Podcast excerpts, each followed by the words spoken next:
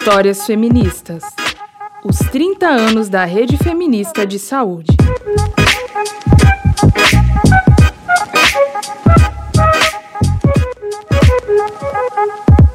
Olá, seja bem-vinda ao podcast Histórias Feministas. 30 anos da Rede Feminista de Saúde. Eu sou Amanda Gaion. E eu, Ana Carolina Franzon. Nós convidamos você para celebrar com a gente o aniversário dos 30 anos de luta da Rede Nacional Feminista de Saúde direitos sexuais e direitos reprodutivos. Até o fim do ano de 2021, nós vamos conhecer a história de vida e de ativismo das feministas que ajudaram a construir a democracia no Brasil, que priorizaram a igualdade de gênero no campo das políticas públicas durante a redemocratização e enraizaram os feminismos nos movimentos sociais e de base. A cada episódio, nós conversamos com uma das associadas que estiveram na rede feminista de saúde ao longo de toda a sua rica trajetória. Na nossa pauta, a história de vida de cada uma delas, seus caminhos pelos feminismos e os impactos da atuação em rede pela saúde integral de todas nós. Fique com a gente e, ao final, saiba como você também pode participar. Boa escuta!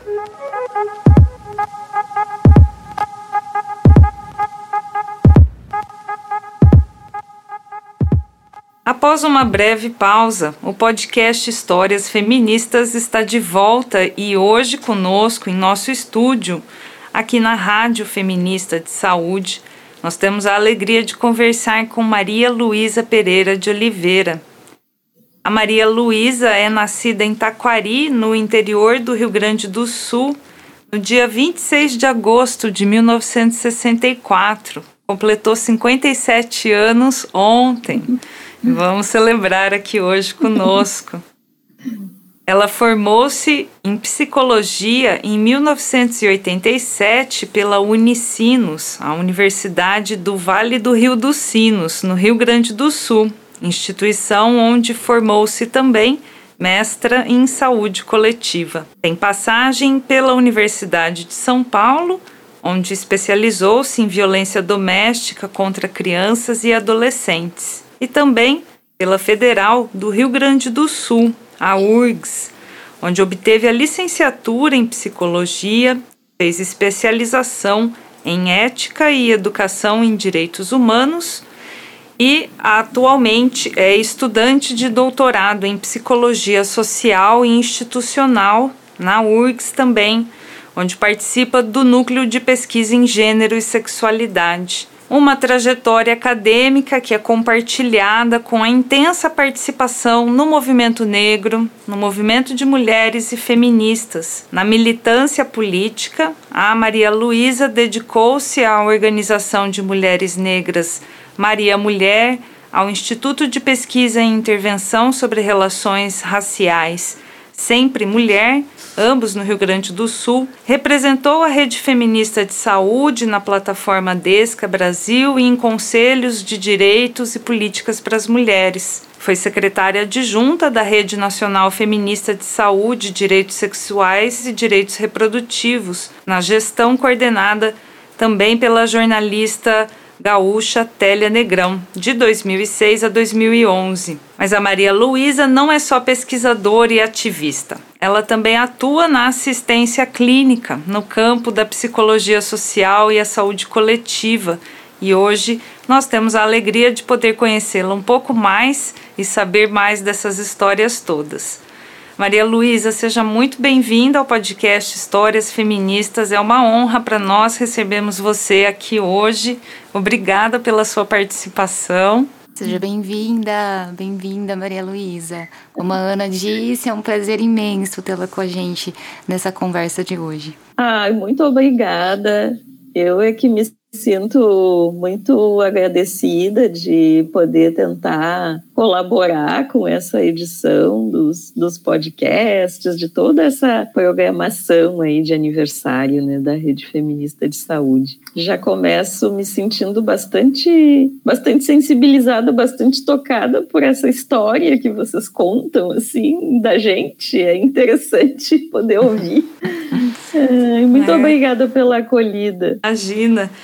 Você é, contou, compartilhou conosco o seu aniversário ontem, né? 57 anos. A Rede Feminista também está celebrando aniversário agora no mês de agosto também. Achei bem bacana. A gente deve ter uma reunião amanhã, que é sábado, né? Nós estamos gravando hoje, sexta-feira, uma tarde chuvosa aqui em Londrina. Maria Luísa, Dessa apresentação, então, que a gente fez, tem alguma informação que você gostaria de acrescentar, que vale a pena e nós deixamos de fora?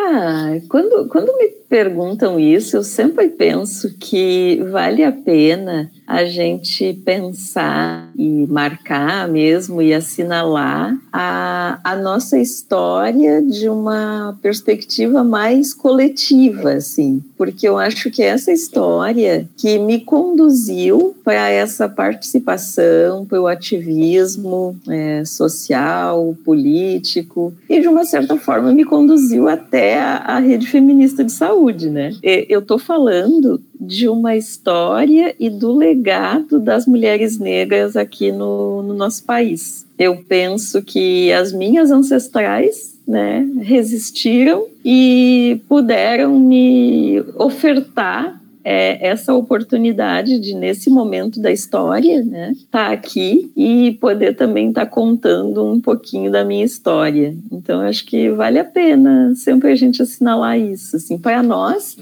para nós, mulheres negras, isso é muito significativo, muito importante. É a gente pensar que nós não chegamos aqui até aqui sozinhas. Outras nos antecederam, lutaram, resistiram, e por isso a gente está aqui. Muito lindo. Nossos passos vêm de longe, né? Nossos passos vêm de longe. Muito legal você ter trazido isso para nossa mesa. Muito bacana, porque agora a gente já então quer saber assim mais um pouco dos seus passos, né? Como que a, a, sua unidade familiar aí conta pra gente como que você se colocou nesse mundo e junto com a sua família de origem, então como que foi ser menina nessa cidade do interior do Rio Grande do uhum. Sul é, nos anos de 1960? Eu, eu nasci é, no ano em que se instala no Brasil um regime ditatorial, né? É, não dá para, acho que não dá para perder de vista isso, assim. É, então, eu nasci em agosto de 64, numa família de trabalhadores. É, minha mãe era, é professora, minha mãe hoje tem 84 anos, está bem, está bem de saúde. É, professora, professora aposentada hoje, né? E meu pai era bancário. Meu pai já faleceu, meu pai faleceu jovem, relativamente jovem, assim. Ele teve, já tinha 62 anos, mas foi a gente sempre é, é um tempo, é sempre é pouco tempo, né? E meu pai era bancário e eu cresci nessa cidade, então, nessa Taquari, na casa dos meus avós maternos, porque por conta exatamente dessa profissão do meu pai, de ser bancário, eles se mudavam muito de cidade. Eu só tenho uma irmã que é um ano mais nova do que eu. Então nós nascemos muito próximas, assim, umas das uma da, uma da outra, né? É, por conta disso, a família da minha mãe sempre apoiou muito o nosso cuidado. Então eu me senti, eu cresci me sentindo muito cuidada, muito amada e tendo o meu universo nessa casa uh, dos avós maternos, assim o que para mim era, era um espaço muito grande. Ela era uma casa simples, ela era uma casa de madeira, mas ela era uma casa ampla, em que eu consigo me lembrar hoje do cheiro que vinha da cozinha, porque a cozinha era uma das maiores peças da casa, uhum. onde a gente se reunia para fazer as refeições, né? E onde a gente também ficava muito. As crianças para brincar, os adultos para conversar, uma uma cozinha que então ficava quentinha no inverno gaúcho, assim, com o fogão a lenha ligado, com um pátio muito grande atrás, com muitas árvores frutíferas, assim. Então eu me lembro de comer é, frutas de acordo com a época. Então, na época de comer goiaba tinha goiaba, na época de uva tinha uva, laranjas, bergamotas. Uhum. Abacates, pitangas que eu gostava muito de colher, porque eu achava bonitinha. Acho que eram essas as que tinham. E romã, que uma vez minha tia conseguiu uma muda de romã, que não era uma coisa muito comum, assim, para nós. É, bom, eu, eu tenho, então, lembranças muito lembranças muito doces, lembranças muito afetuosas, assim né, dessa, dessa infância e de ouvir muitas histórias. Meu pai não era de Taquari, meu pai nasceu em Rio Pardo e chegou a Taquari exatamente por conta do trabalho no banco. Meu pai era muito bom contador de histórias, então eu cresci escutando histórias da, histórias da família, histórias dessas cidades, de Rio Pardo, de Taquari. E quero lembrar um pouquinho também das minhas avós, assim, a minha avó materna e a minha avó paterna exerceram é, trabalhos muito característicos, assim, das mulheres negras, porque a gente está falando de um tempo em que elas nasceram logo na primeira metade dos anos 1900, assim, que significava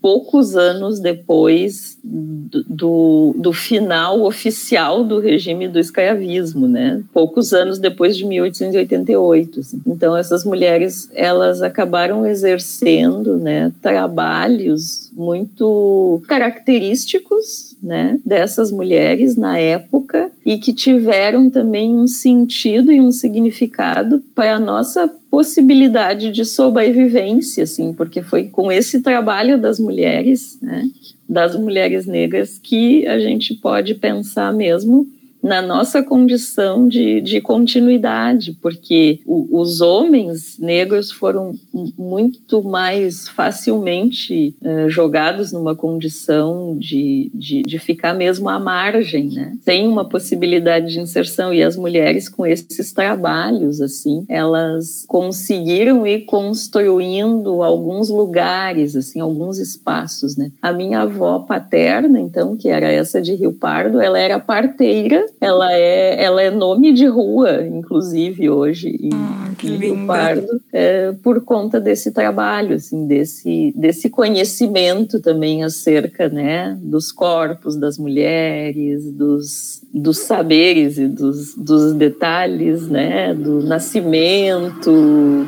É uma história também bem significativa.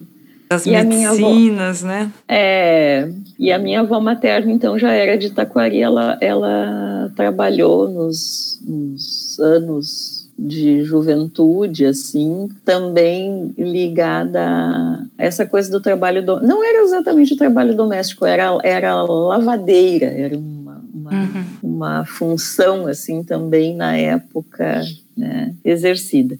E o que tem também de de característico, de interessante nessa história, é que eram mulheres que constituíram as suas famílias, enfim, e já de uma geração para outra, quer dizer, da geração delas para a geração dos meus pais, é, já houve uma possibilidade de outra inserção né, social através do trabalho, assim. Meu pai e minha mãe já não exerciam profissões ligadas ao trabalho manual, né? Eles, eles já eram, eles já conseguiram exercer é, uma profissão que saía um pouco desse, desse escopo do, do trabalho manual, assim, para outras formas de, de trabalho. Né? Uhum. O dela de professor e o dele de bancário. Assim. Então, nesse sentido, eu acho que a gente, a gente é, carrega um, um, legado assim importante e que sinaliza também que coisas que esses nossos ancestrais puderam valorizar, assim, né? No caso da minha geração, né, e a da minha irmã, assim, uma geração em que já é fruto da valorização que o meu pai e a minha mãe fizeram da possibilidade da escolaridade, né? É, abrindo mão de, de outros de outros bens de ordem mais material, assim, né, para priorizar a educação. Então teve uma teve uma aposta, né, deles uhum. é, em algumas estratégias, assim. Como que foi isso, Maria Luísa? Né? Como que foi esse processo de, de você é, permanecer na escola, né? E depois ir para o ensino é. superior? Eu acredito que para nós não era algo que vinha no discurso que estava assim muito refletido racionalmente, né? Mas, mas uhum. para eles era o curso que eles entendiam como que natural, assim, né? Então dá prioridade para a escolarização, nos manter na, na, na escola, no ensino formal, é, pagar pelos estudos de graduação. Eles podiam ter decidido fazer outra coisa com o dinheiro, né? Uhum. Mas, mas não. É, foram escolhendo esses caminhos. Não sei nem até que ponto tão refletido isso, mas nitidamente uma intencionalidade, assim, né? Uhum de tentar ofertar e oferecer o que eles entendiam como sendo o melhor né, para a gente. E aí, então, você estudou em Taquari, é Taquari ou Taquaraí? É Taquari. Taquari. Você é taquari, estudou em, tá. em Taquari até o ensino médio hoje, até chamado? Até o ensino médio, uhum, até o ensino médio hoje, e depois ingressei na universidade, assim, direto. E a Unicinos é, é em Porto Alegre? A Unicinos é uma tem universidade privada, mas bastante reconhecida na Sim. época. Uhum. Ela tem um nome longo, assim, Universidade do Vale do Rio dos Sinos. Ela se localiza em São Leopoldo, que é uma cidade da região metropolitana de Porto Alegre. E ela é uma universidade de de uma ordem religiosa, dos jesuítas. Uhum. E, e foi por ali que eu trilhei, então, o meu caminho da graduação, foi ali que eu me tornei adulta, eu acho. Uhum. e, e cursei, então, os, os primeiros. Entrei muito jovem, né? Muito jovem, assim com uma necessidade de me, de me colocar nesse mundo e, e de me perceber é, como como cidadã ou como parte né, de algo maior que era a sociedade, vinda de uma situação de muita de muita proteção até, né, uhum. em Taquari, nunca tinha saído de casa, nunca tinha morado fora, longe, né, da, da, da casa dos meus pais, enfim. E aí pouco antes da metade do curso, eu tinha uns 20 anos, eu acho. Aí me mudei para Porto Alegre, porque já era uma necessidade de cumprir mais as exigências do currículo da psicologia, tinha que fazer estágio. Uhum. No, meu, no meu tempo, o currículo era bem diferente, Amanda. Uhum. Eu acho que eu peguei esse currículo, na verdade, quando eu me formei. E até eu ia perguntar, Maria Luísa, por que a psicologia? Qual que foi aí pois a intenção? Essa é uma pergunta, pois essa é uma pergunta que até hoje eu não sei se eu sei responder. eu entendo, eu te entendo. o que eu posso dizer com uma certa, com uma certa tranquilidade, com uma certa confiança é que lá nos meus 17 anos, não sei como, uhum. eu fiz uma aposta, né, que foi a psicologia. Entendi. E acho que, para minha sorte, a aposta deu certo. É assim que Sim, eu me sinto, né? Me com certeza. Com a tranquilidade de ter dado certo. Agora, uhum. o processo da escolha, eu sinceramente, uhum. de forma muito transparente, uhum. não sei responder. Uhum.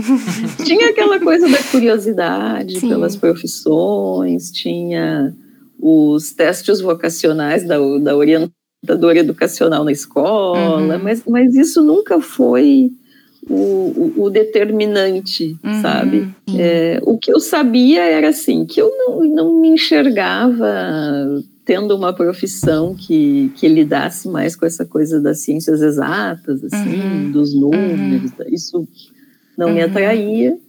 Eu gostava de eu gostava de ler, eu gostava de escrever, e eu me dava bem nessa área da linguagem, uhum. assim. E, e, era só isso que eu tinha de mais nítido, assim.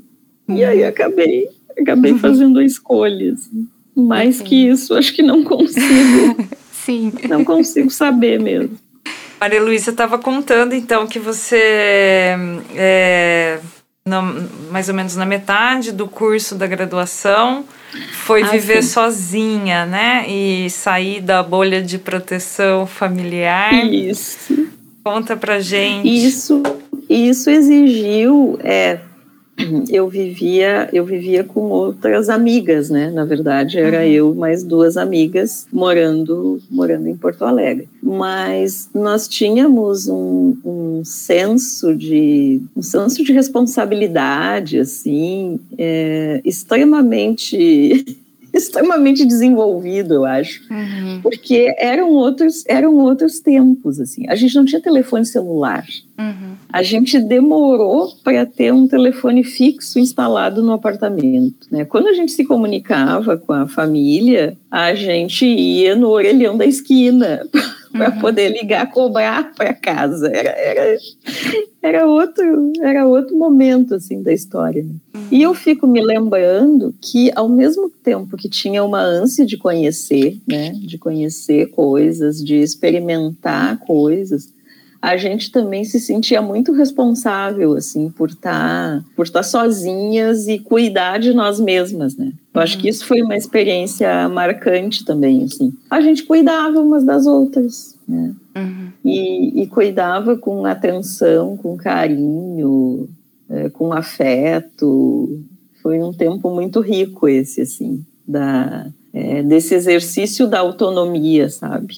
Era muito mais do que é, do que a gente não se meter em coisas perigosas porque alguém estava nos vigiando. Não, ninguém estava nos vigiando. Ninguém sabia a que horas a gente voltava para casa, ninguém sabia se a gente passava a noite na rua, ninguém, né? Mas a uhum. gente tinha é, esse senso assim da responsabilidade e do cuidado de também nos proteger assim umas às outras. E a gente seguia bem com isso assim isso, isso foi uma, uma experiência muito rica e muito interessante também. E a gente encontrou que na sua trajetória, né, você como pesquisadora tem algum trabalho publicado no sentido de discutir os efeitos da discriminação racial na construção das identidades e da subjetividade das mulheres negras.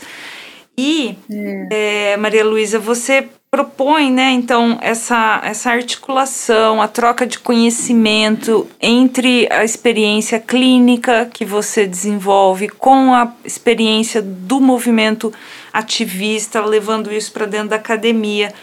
É, como que você foi articulando esses campos na sua trajetória, na sua percepção como uma sujeita política, né, negra? Como que foi tudo isso? Então, eu acredito que durante esse tempo da formação, assim, da graduação, é, nada isso, nada disso estava refletido ou mais racionalizado na minha cabeça. Não, uhum. absolutamente não estava. Eu não sou de uma de uma família que tenha um histórico de militância e de ativismo. Não, meus pais não eram envolvidos com ativismo. É, meus pais nunca militaram em partidos políticos, né? Eu tive um avô materno, pai da minha mãe, que teve um histórico um pouco assim de uma certa inserção no meio dos partidos políticos, mas lá na década de 40, assim. Então isso não, não foi uma não foi uma influência para mim, na verdade. Nunca pensei sobre isso. Eu entendo que essa articulação ela veio de um modo intuitivo e talvez não diria espontâneo, porque espontâneo eu acho que nunca é, né? Nunca, nunca é assim aleatório. É, não é uhum. aleatório, pode ser espontâneo. Mas aconteceu que eu já era então adulta, eu já tinha me formado, eu já trabalhava bastante, eu trabalhava na clínica, eu sempre mantinha algum outro, outro trabalho em instituição, porque isso também era algo mais intuitivo, assim, porque eu me formei numa época em que a, a formação pré-clínica ainda era a grande formação e, hum. e era o que era muito valorizado, assim, né? Uhum. E, e eu entendia que eu não podia ficar só com aquilo. E aí eu tenho a convicção de que, embora não refletido, eu podia sentir os efeitos dos processos discriminatórios.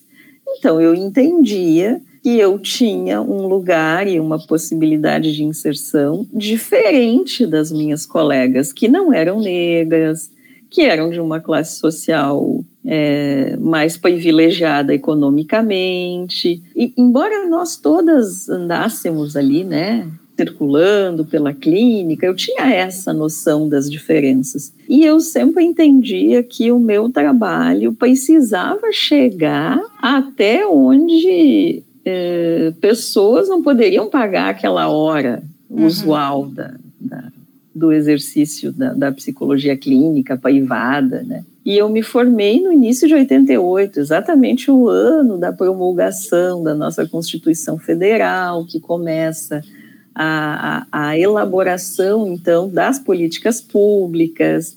Mas quando eu me formei, não tinha SUS, não tinha SUAS, não. Né? Uhum mas havia algo assim que me que me inquietava é, e, e, que me fazia então buscar espaços assim. Eu sempre trabalhei em algumas instituições, instituições privadas. O meu, meu primeiro trabalho era numa escola da, da APAI, sabe aquela APAI que é a Associação de Pais e Amigos de, uhum. de Excepcionais, é, lá em Taquari mesmo. Então eu entendia que havia um, um papel a ser exercido pela psicologia é, direcionado para quem não estava naquela minúscula camada, né, camada da sociedade que poderia acessar os nossos serviços de uma forma privada. Uhum. Nessa, nessa minha nessa minha vinda para Porto Alegre, eu vim no meio da graduação para concluir os estudos, enfim. É, depois eu voltei um tempo para Taquari, comecei a trabalhar lá mais. Depois eu fiquei com desejo de mais coisas e voltei para Porto Alegre, é, me inserindo na universidade de novo. Daí eu fui para a URGS, aí eu conheci a universidade pública.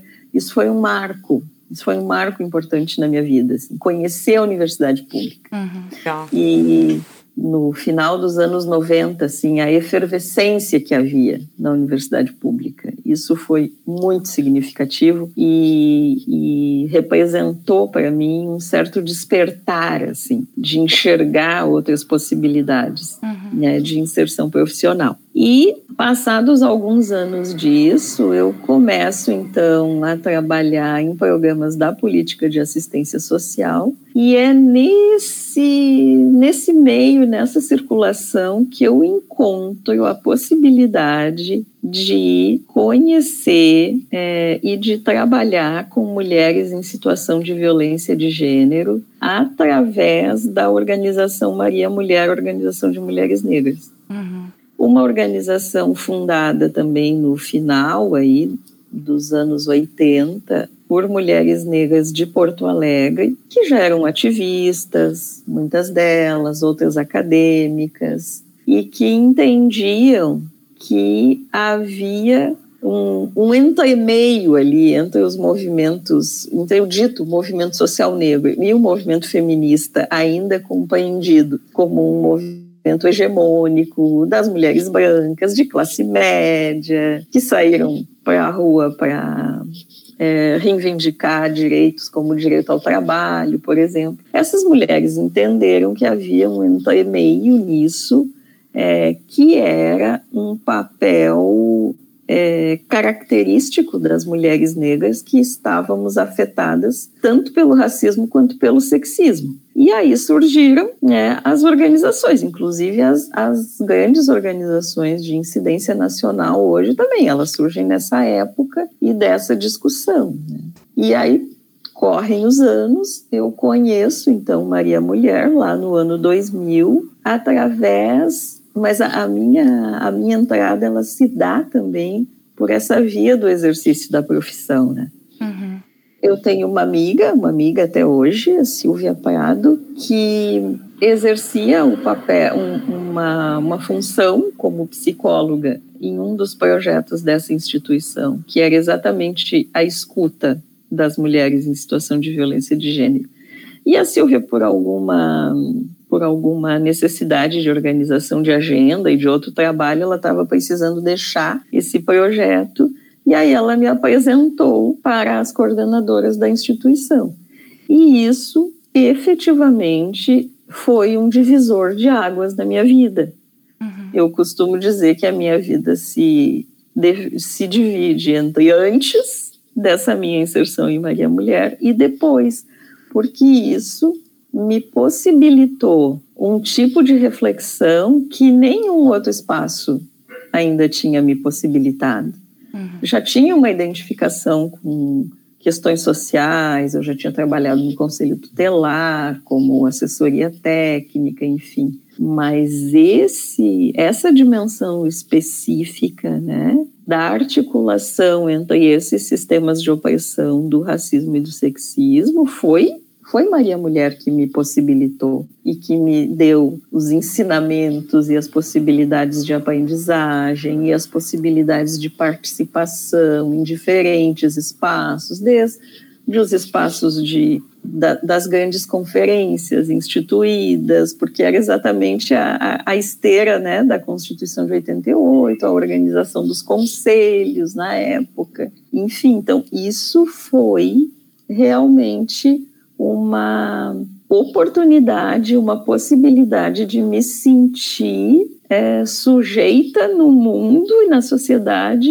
é, de um jeito muito peculiar que eu não tinha experimentado antes. E a partir dessa minha inserção e da identificação com esse ativismo, né, e com a militância, foi também é, nascendo o desejo, foi acho que me retomando o desejo é, pelos estudos em que se pudesse é, pensar junto com as teorias que se tinha na época e que, que era conhecido é, sobre essas, essas questões que estavam colocadas nas relações, nas relações interpessoais, nas relações sociais. E aí eu fui em 2006, 2004, foi o mestrado na saúde coletiva, quando o meu campo uh, de estudo foi exatamente as beneficiárias, as mulheres beneficiárias de um programa desenvolvido pela Maria Mulher, que se chamava SOS Racismo, um serviço essencial para a cidadania.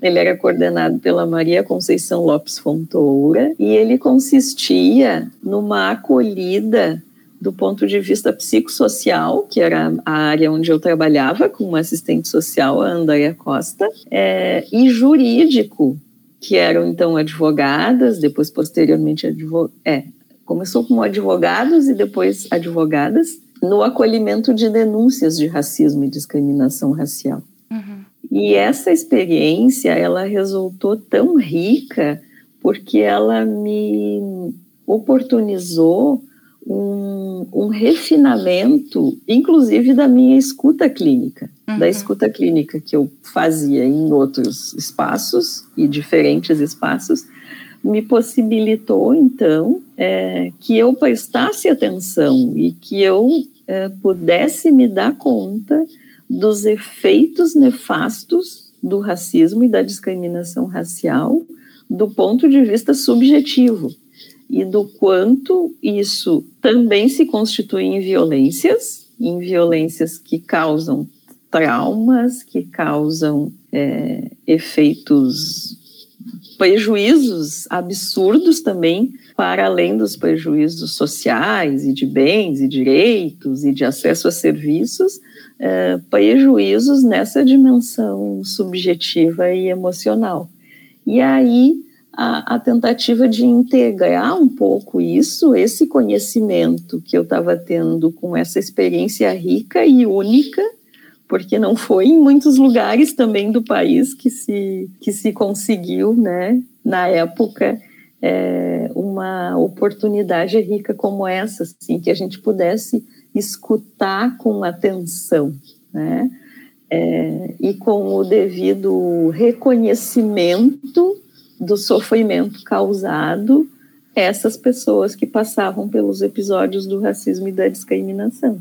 Isso resultou, então, na pesquisa do mestrado, onde eu fiz, é, constituí o campo de pesquisa, então, esse programa. E, e por que as mulheres, né? Me perguntavam muito isso na época. Por, por vários motivos, porque eu pensava na articulação exatamente entre os dois sistemas, entre o racismo e o sexismo e porque eram as mulheres aqui, aqui nessa experiência né, da gente acolher, do ponto de vista psicossocial, eram as que apresentavam também condições é, muito peculiares de reflexão. Né? Os homens não queriam pensar muito sobre isso na, lá naquele momento e naquela experiência daquele programa. As mulheres, ao contrário, as mulheres se propunham a parar e pensar e tentar entender o que estava acontecendo, né, a partir desses episódios. Então foi isso que, que originou essa vontade, esse desejo, e foi, foi bem. Eu, eu lembro disso ainda, dessa pesquisa, é, com uma carga afetiva bem importante. Assim, eu gosto muito desse trabalho. Uhum. Claro que os escritos que saíram dele hoje seriam todos diferentes, né? Hoje eu ia poder pensar outras coisas, mas isso faz parte do desenvolvimento, né? Uhum. Na época foi o que foi o que foi possível, assim. Eu tenho bastante carinho e bastante reconhecimento, assim, por ter conseguido fazer esse trabalho. É, Maria Luísa, na década de 90, nós tivemos aí a criação da Rede Feminista de Saúde, né? E aí, a gente, assim, gostaríamos de saber como que você entrou, como que foi a sua inserção na rede feminista, como que você conheceu a, a, uhum. a rede, né? Uhum. E como que hoje você tem contribuído na, na nossa rede aí, na nossa rede feminista? Ah, o conhecimento da que eu tive da rede feminista de saúde, ele foi exatamente nessa época que eu ingressei na Maria Mulher, uhum. porque a Maria Mulher era uma das instituições que integravam a rede, né, naquele uhum. momento. Uhum. É, e aí, por conta disso, havia então uma forte produção, nesse momento, havia uma forte produção de conteúdos, inclusive, uhum. da rede feminista é, e de uma articulação com as suas filiadas, né, através das regionais, que vocês já devem ter escutado uhum. muito falar, né? Porque era assim, se organizava dessa forma uhum. na época, né? Havia uma instância nacional que era itinerante, como, como é até hoje, né? uhum. né?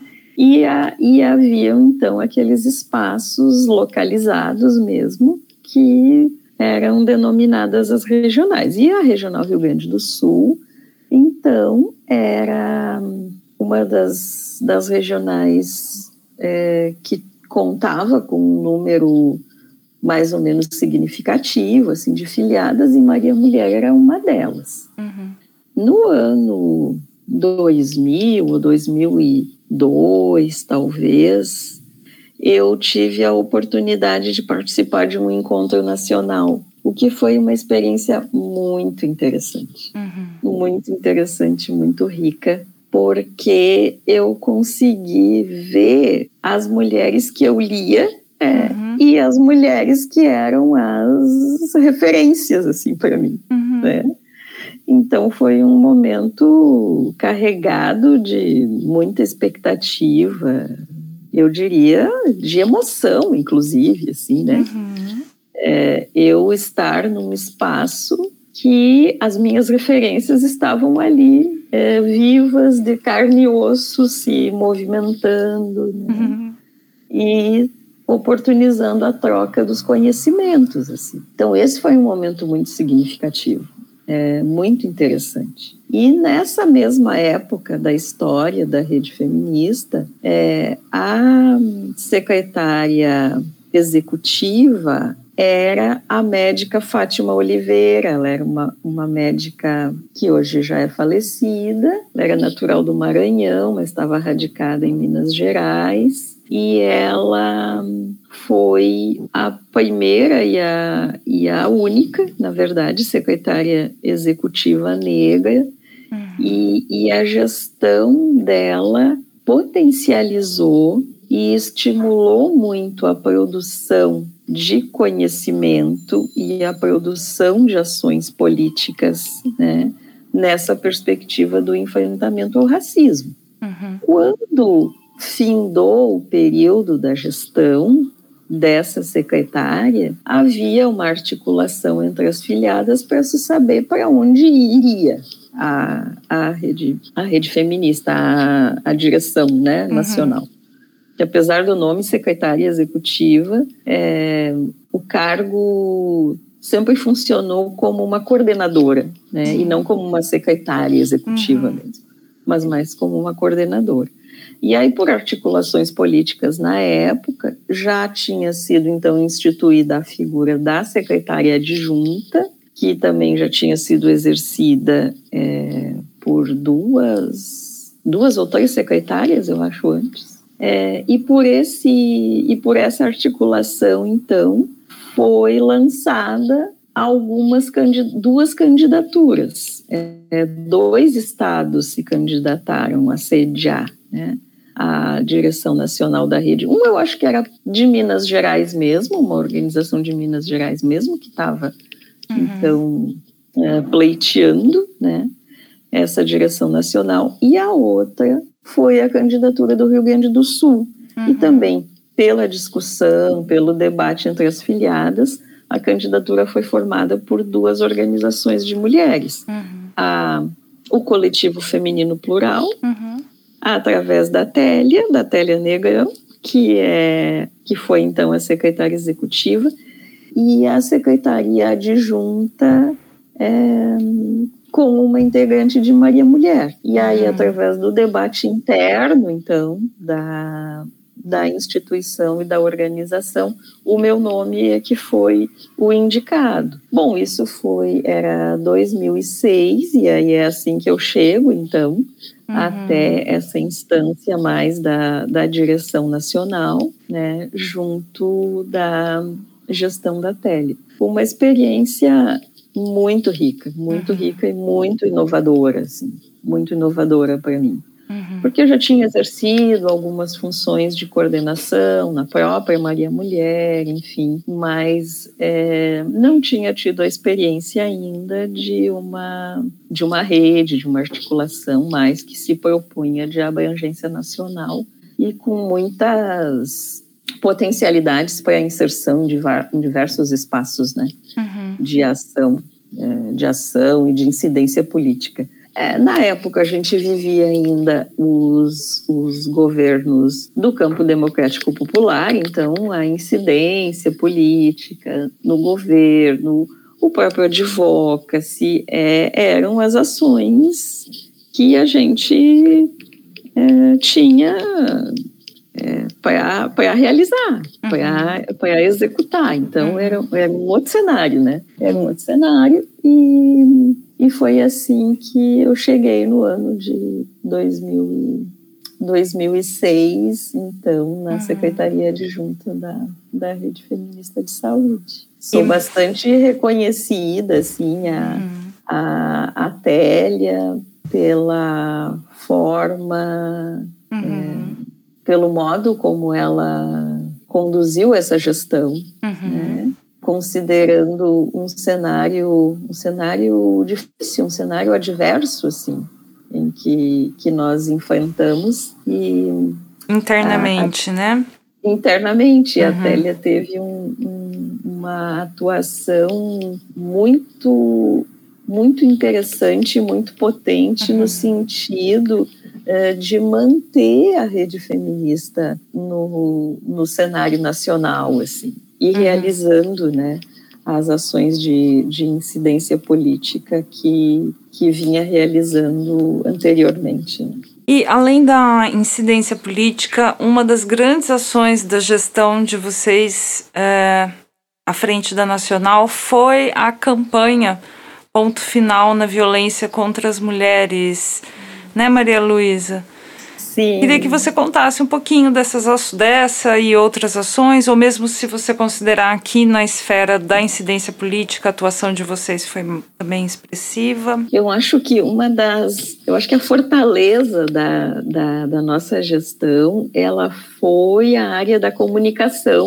E é assim nessa área que eu vejo a inserção da campanha Ponto Final. Né? Uhum.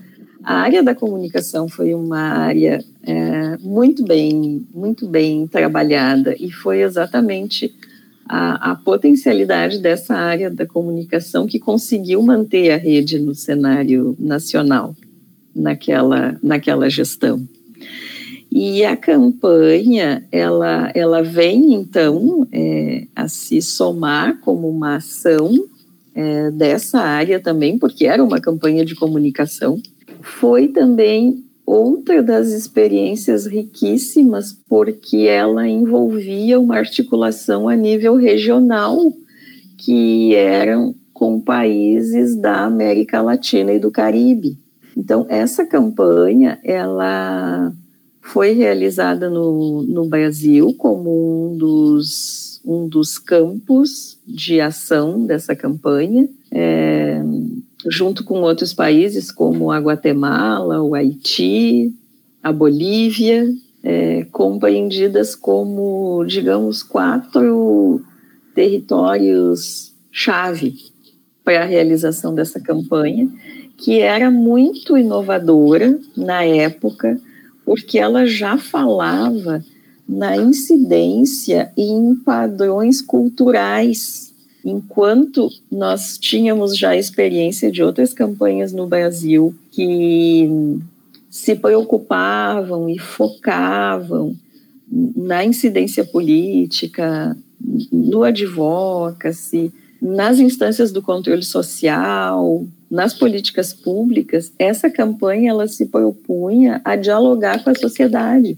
E hoje, considerando o cenário adverso que a gente está vivendo em termos de direitos das mulheres, especialmente na área dos direitos sexuais e reprodutivos, eu ainda enxergo essa campanha como muito inovadora, porque lá, naqueles anos de 2010, é, a gente já estava dizendo com a campanha, é, não só nós, as outras mulheres da região toda, né, uhum. de que a necessidade para a busca de uma transformação e para a busca da igualdade, né, é, de gênero, ela necessariamente tinha que passar por esse diálogo com a sociedade é, e por essa incidência direta assim com as pessoas, que era o mote da que era o mote da campanha. Né?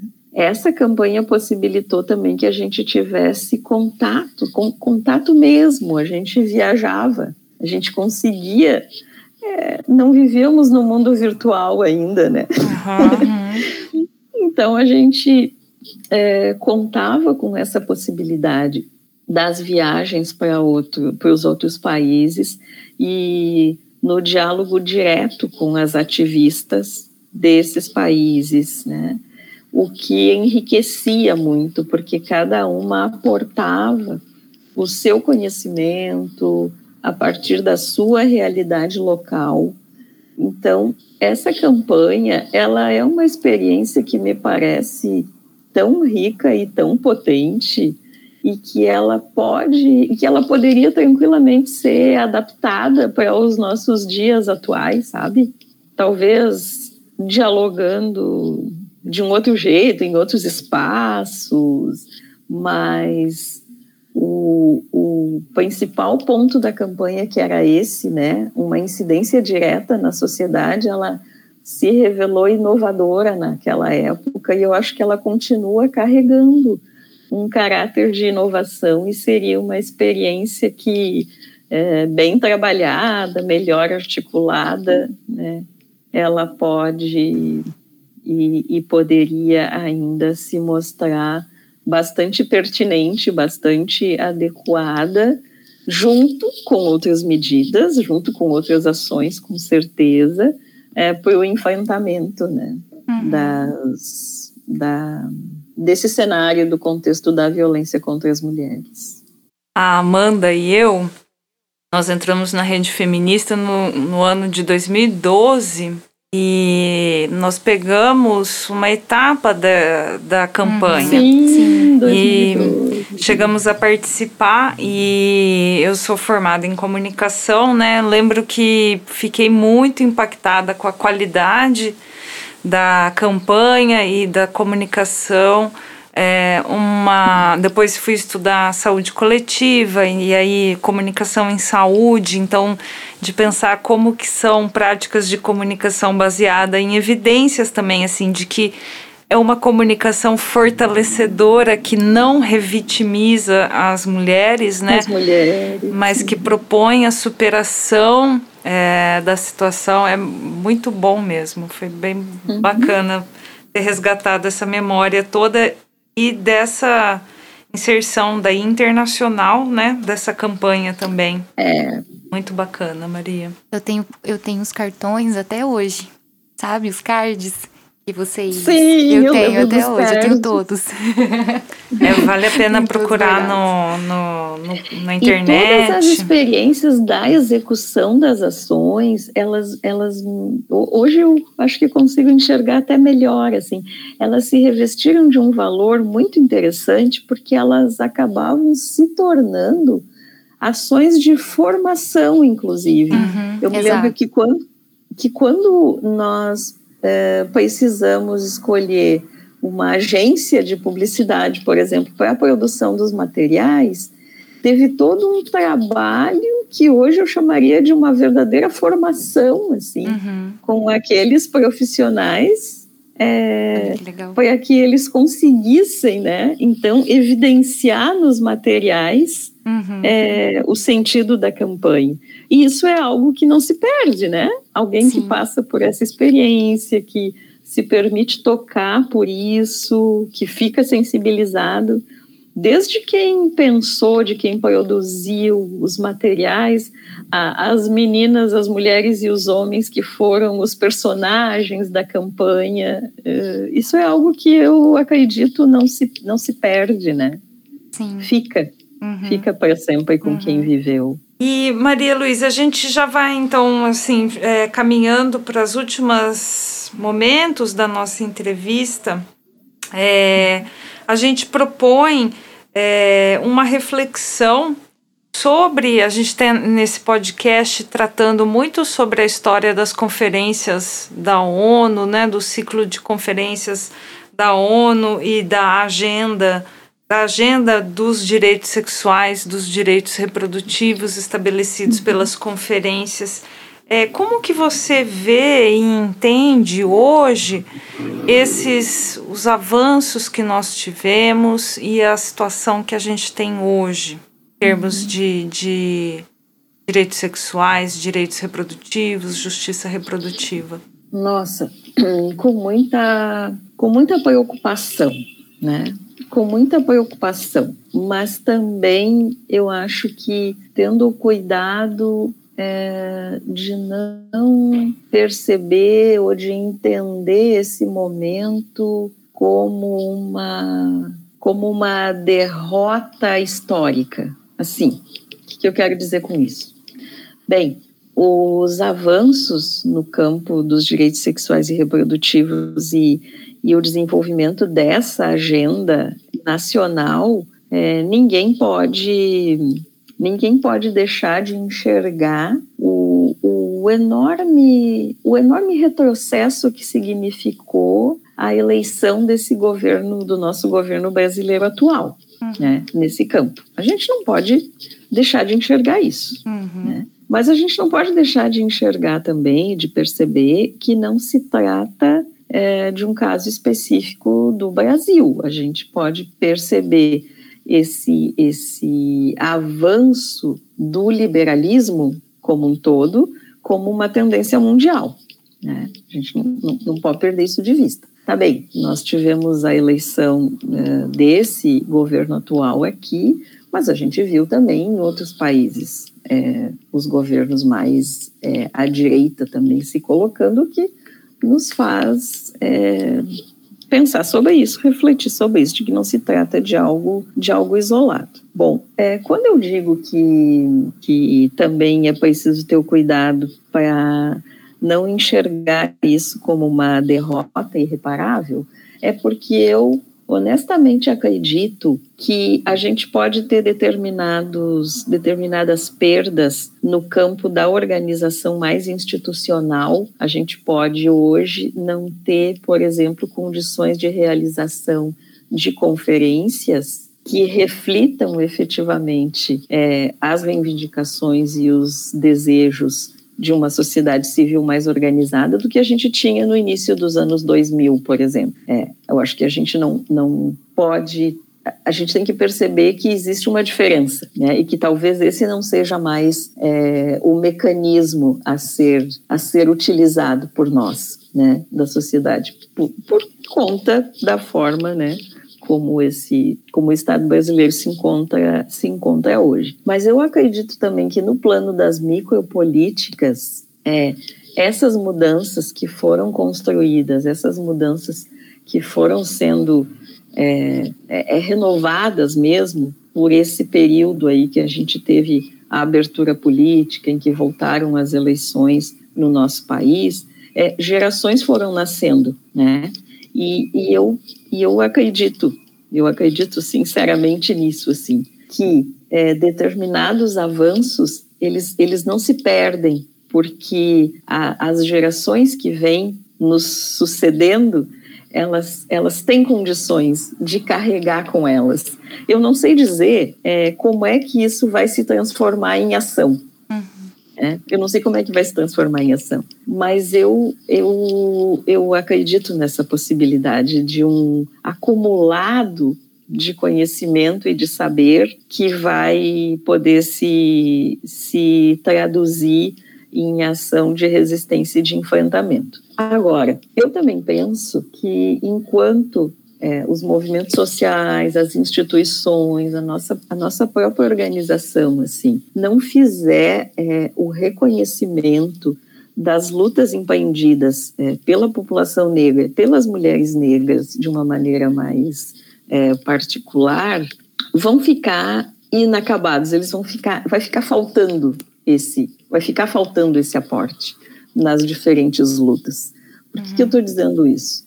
Porque eu entendo é, que a caminhada que as minhas ancestrais fizeram, né? Que as mulheres negras organizadas no Brasil vêm empreendendo. Essa é uma caminhada que ela só tem, que ela tem mostrado avanços e a forma como as meninas, como as jovens negras hoje se colocam, o ativismo digital, a inserção nos aspectos da cultura, é, isso, isso é fruto dessa caminhada.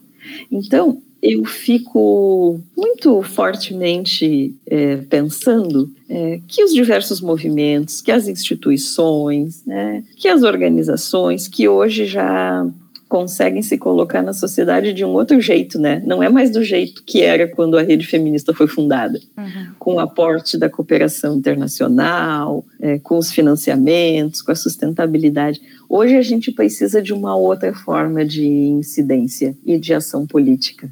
Né? E eu acredito que a população negra ela tem coisas para dizer, ela tem conhecimentos e saberes para aportar hum, a essa forma de quem sabe se renovar e se reconstruir um jeito de, de incidir. Porque em 2015 as mulheres negras brasileiras conseguiram se reunir num número de aproximadamente 50 mil mulheres em, em Brasília. Né? Isso de uma construção que foi de cinco, quatro anos, assim, é, tentando, pensando e, e, e, na construção de uma agenda e no processo até culminar com esse movimento, né? A gente tem ainda daquele movimento uma, uma carta é, em que o conteúdo, o documento da marcha, né? O documento dessa marcha, ele tem um conteúdo muito potente e muito rico, né? Que sendo reconhecido, né? E sendo também assumido pelas diferentes formas de organização e da gente poder é, se articular, tem muito a dizer e tem muito a contribuir é, nesse jeito de fazer política que, para mim, a gente precisa engendrar. A gente precisa engendrar um jeito, um jeito, não sei se é novo, mas é um jeito que faça sentido nesse momento atual que a gente está vivendo. Uhum. Que talvez não seja mais um jeito de se reunir em conferências, por exemplo, que não seja é, estar talvez nos conselhos, que sim, os conselhos são mecanismos de Estado, enfim, mas a gente sabe também é, o quanto quem está no Estado atualmente consegue ter ardiloso no sentido, né? De subverter exatamente esses mecanismos que foram criados na, no escopo aí das, das metodologias mais democráticas, né? Uhum. Então me, me parece que se a gente tiver esse, esse reconhecimento né, de uma construção política que é centenária, assim, que é desde que a gente né, é, foi trazida para o Brasil, né, sequestradas do continente africano, a gente vai conseguir chegar até a essa renovação né, dos movimentos e do, e do ativismo que me parecem necessárias para a gente enfrentar esse momento tão complicado que a gente está vivendo e que me parece pode se complicar ainda mais o ano que vem, né? Uhum. Se tivermos uma, uma eleição, né? Uhum. Ainda, que se, ainda que se tenha a eleição, eu acho que a gente corre o risco sério de não ter, mas ainda que se tenha, né, eh, as eleições, o quanto esses mecanismos conseguem subverter uma prática que seria a, a prática de colocar mesmo a materialização dos desejos da população. Né? Você estava na, na, na, em 2015 lá na Marcha das Mulheres eu Negras? Tava, é. Eu estava lá em 2015. A gente, eu vi pelas fotografias, né? É, muitas imagens, 50 mil mulheres na, na Praça dos Poderes, em Brasília, é. reivindicando o bem viver e a vida livre do racismo. É, esse, esse próprio conceito, né, o próprio conceito do bem viver, né, resgatado lá dos povos ameríndios, né, uhum. da região do Caribe, é, é, um conceito com muita potencialidade, né? É traduzir uhum. o que a gente deseja e o que a gente quer e o que a gente tem direito. Né? É, bom, vamos então, com isso em mente, pensando nisso, deixa é, um, o seu desejo, então, os seus votos para o movimento de mulheres negras desse Brasil, das mulheres feministas, as feministas negras, e também os seus desejos para a rede feminista de saúde. Ai, olha, os meus desejos, eles são, eles são, eu acho que atravessados é, por, uma, por um reconhecimento de uma realidade dura em que vivemos, mas eles também são desejos é, carregados do otimismo que eu ouso ter e que eu acho que todas as mulheres negras ousam ter, é, que é um, um, otimismo fundado, alicerçado na capacidade de resistência e de organização, como eu já tinha falado outro, antes, agora há pouco, é, que nós temos desde a nossa chegada aqui nesse território, né, uhum. que, que apelidaram de, de Brasil. Então, mesmo que a gente esteja vivendo condições muito adversas, muito complicadas, as, a população negra, as mulheres negras, elas nós, vi, nós vivemos né, historicamente é, sendo, sendo privadas desses direitos. né? A gente sabe como é viver é, com isso. Então, isso que às vezes as pessoas dizem que estão vivendo agora, bom, é o que as famílias negras nas periferias continuam vivendo é, desde sempre. Então a gente sabe como é isso, a gente é, sente, a gente entende, e é por isso mesmo que esse saber e esse conhecimento precisa ser levado em conta. Então os meus desejos são esses, assim, é, para todas as mulheres, né? É, de que esses conhecimentos, que esses saberes, eles, eles sejam levados em conta, porque eles têm muito a somar e a aportar na possibilidade do desenvolvimento de novas estratégias, novas metodologias é, novas, novas ações para o enfrentamento de tudo isso que a gente está vivendo. E Não quero é. de novo agradecer assim, a oportunidade dessa, dessa conversa, desse diálogo. E a gente também. fico entusiasmada de ver vocês mais jovens assim, né? também entusiasmadas com isso. Isso é bastante entusiasmador, se é que essa palavra existe. Ah, é, a gente gosta muito, temos gostado muito de ouvir, recolher essas histórias e hoje com você também foi muito. Você é professora também, Maria Luísa? ah, eu já fui, não, ah. não sou ainda, agora quem sabe me torno, né? Ah, muito, muito, muito bacana, uma delícia de conversa. E eu agradeço muito a sua participação. Se ficou mais alguma coisa que você gostaria de falar que a gente não abordou? Então, eu não sei, acho que nada, nesse momento não me vem nada agora. Agora, eu acho que esse resgate dessa memória, sabe? Hum. Ele, ele tem essa potencialidade de nos, de nos colocar um pouco de novo para de, de, de, nos colocar mais em atividade, assim. Então, eu tô, pensando que essa ação, é, toda essa preparação, comemoração para o aniversário da rede feminista, ela ela está tendo um efeito para além desse, né? Para além do, do, do objetivo mais formal, que é exatamente poder um pouco é, mexer e nos desacomodar, sabe? é, e fazer com que a gente é, precise pensar para frente em algo novo, em algo que seja transformador, assim. Eu fiquei muito, fiquei muito emocionada mesmo, assim, de poder relembrar com vocês essa, essa história toda, né? Toda essa movimentação que ela tem um propósito, tem um objetivo e é uma ação política coordenada e articulada, eu sei que é, né? Uhum. Ela está tendo também um efeito que é, eu acho, de uma mobilização interna uhum. da, da própria articulação. Né?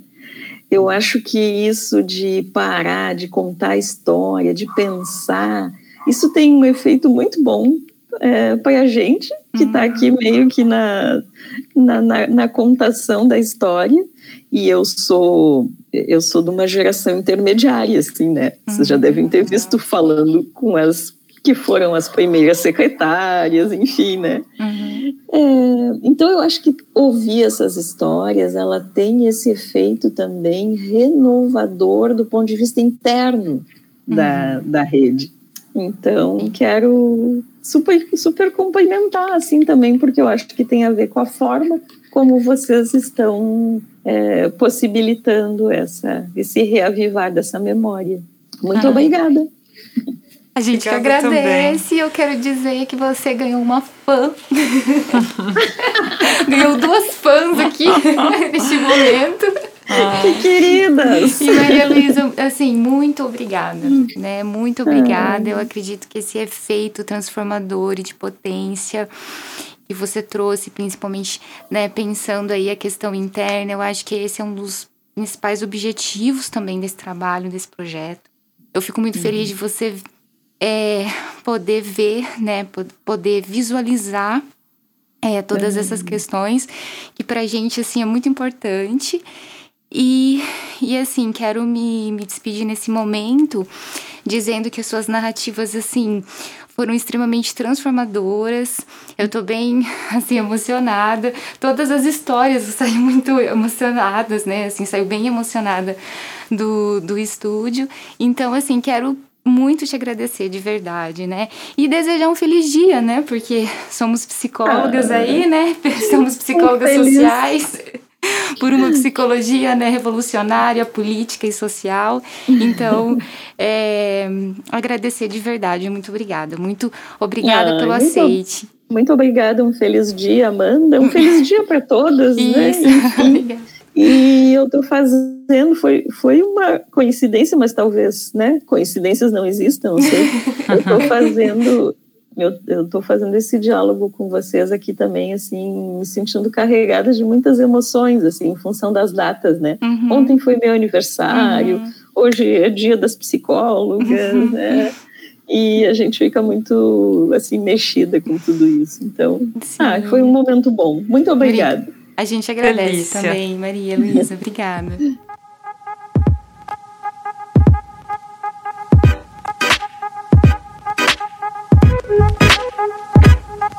Você ouviu o podcast Histórias Feministas 30 anos da Rede Feminista de Saúde.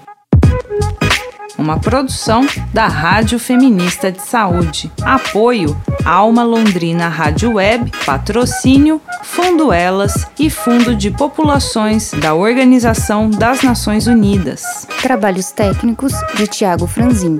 Apresentação: Amanda Gaion e Ana Carolina Franzon. Acompanhe os 30 anos da Rede Feminista de Saúde pelas redes sociais e no site.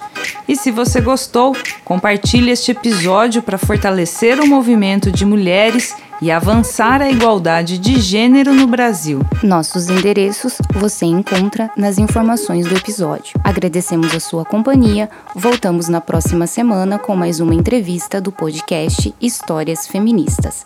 Até lá!